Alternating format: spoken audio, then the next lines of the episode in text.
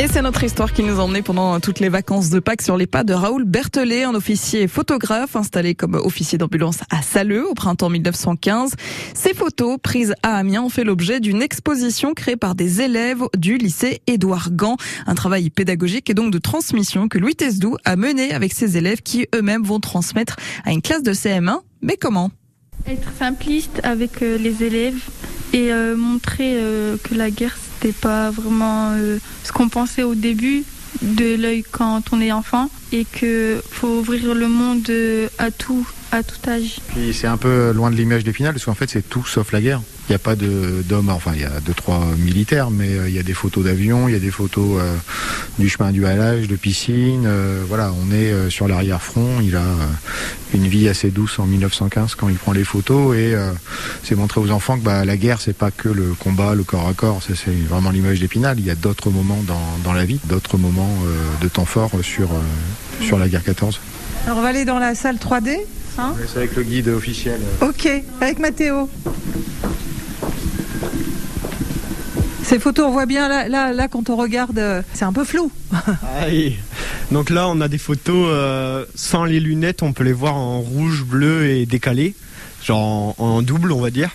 Sauf que euh, on a des lunettes 3D, donc euh, avec des carreaux bleus et rouges. Comme quand on va au cinéma. C'est ça, tout simplement. Et en fait, euh, c'est un logiciel ana- anaglyph, ça s'appelle. Et en fait, c'est des images qui sont de base des plaques stéréotypes.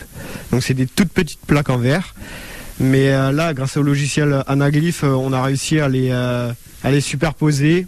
Et euh, on a rajouté euh, la couleur bleue et rouge pour donner cet effet de 3D. Les photos au départ, elles ont été prises aussi pour euh, être Ouais. regardées en 3D. On a un boîtier parce qu'on a une étudiante en art qui est avec nous cet après-midi, qui a le boîtier, où en fait on met la plaque dans un boîtier euh, en bois. Vous, vous avez eu les plaques? Les plaques, moi je les ai vues à Toulouse, elles sont tellement fragiles qu'on peut pas les sortir des archives, mais on peut euh, au format, toute petite plaque, hein, ça fait 10 x 4 cm, on les met dans un boîtier qui a des verres spécifiques, et en prenant le boîtier dans sa main, on regarde dans le boîtier et on voit euh, les photos en 3D. Donc à l'époque, on les regardait déjà en 3D. Il a regardé en 3D, c'était euh, le truc à la mode de l'époque où les gens partaient en voyage en Inde ou euh, en Afrique et faisaient des dizaines et des dizaines de plaques stéréoscopiques. Comment c'est possible qu'un militaire en 1915 ici à Amiens puisse faire des photos avec des plaques en verre? Parce que Ouais. ça semble tellement fragile.